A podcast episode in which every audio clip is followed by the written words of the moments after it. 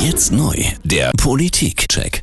Ganz genau, 7.39 Uhr, der neue Morgen an diesem Mittwoch und wir feiern heute den 65. Geburtstag von Angela Merkel, wollen aber auch gleichzeitig ihren politischen Werdegang, also 14 Jahre Kanzlerin, so ein bisschen einordnen und das tun wir mit Professor Dr. Ulrich Eid, der ist Politikwissenschaftler an der Universität in Freiburg. Guten Morgen, Herr Eid. Guten Morgen, Herr Peral. Herr Eid, jeder große Kanzler steht ja für einen bestimmten Erfolg. Adenauer für den Wiederaufbau nach dem Zweiten Weltkrieg, Willy Brandt für seine versöhnliche Ostpolitik, Kohl für die Wiedervereinigung oder Schröder für Hartz IV. Wofür steht Angela Merkel am Ende? Ist es wirklich Ihre Aussage aus 2015, wir schaffen das und Ihr klares Signal, Flüchtlinge willkommen zu heißen? Ich denke, das ist zu kurz gesprungen.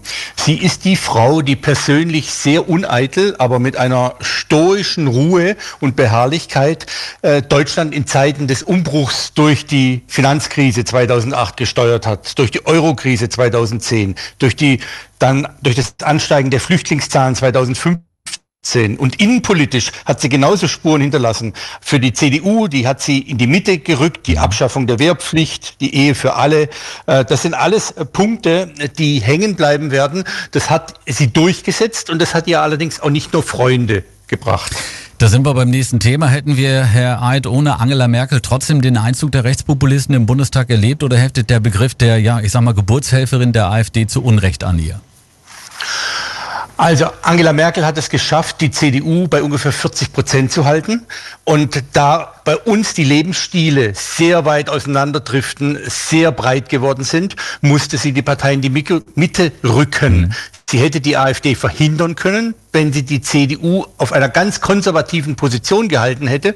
Dann allerdings wäre die CDU keine Volkspartei geblieben. Also in mhm. gewisser Weise ja, aber das ähm, haben wir in anderen europäischen Ländern ja auch so beobachtet. Was waren aus Ihrer Sicht, Herr Eid, die großen nachhaltigen Erfolge von Angela Merkel? Am Anfang haben Sie ja schon ein, zwei Themen genannt.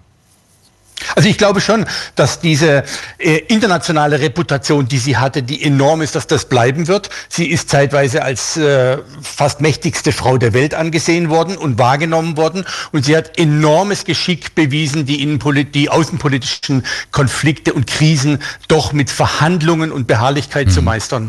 Ende Mai hat sie ja in Howard in den USA die Ehrendoktorwürde erhalten, wurde da mit stehenden Ovationen gefeiert. Warum hat sie da auf internationalem Parkett scheinbar mehr Glanz als bei uns in Deutschland? Liegt es auch an der Person Merkel? Äh, ich glaube, es ist durchgängig zu beobachten. Denken wir mal an den französischen Präsidenten, denken wir an Obama, denken wir an Tony Blair aus äh, Großbritannien seinerzeit. Alle diese Persönlichkeiten hatten im Ausland letztlich eine höhere Reputation als im mhm. Inland.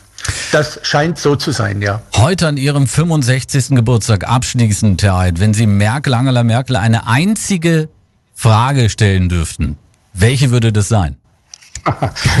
Also das, was für mich am fast unverständlichsten war, was hat sie eigentlich gedacht?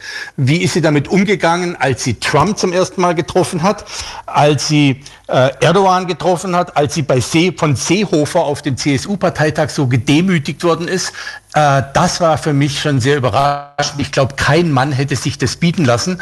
Und da hätte ich von ihr gern äh, mehr gewusst, wie sie das empfunden hat. Professor Dr. Ulrich Eid heute zum 65. Geburtstag von Angela Merkel und ja über ihren politischen Werdegang die Ups and Downs. Vielen Dank und Grüße rüber nach Freiburg. Tschüss. Tschüss.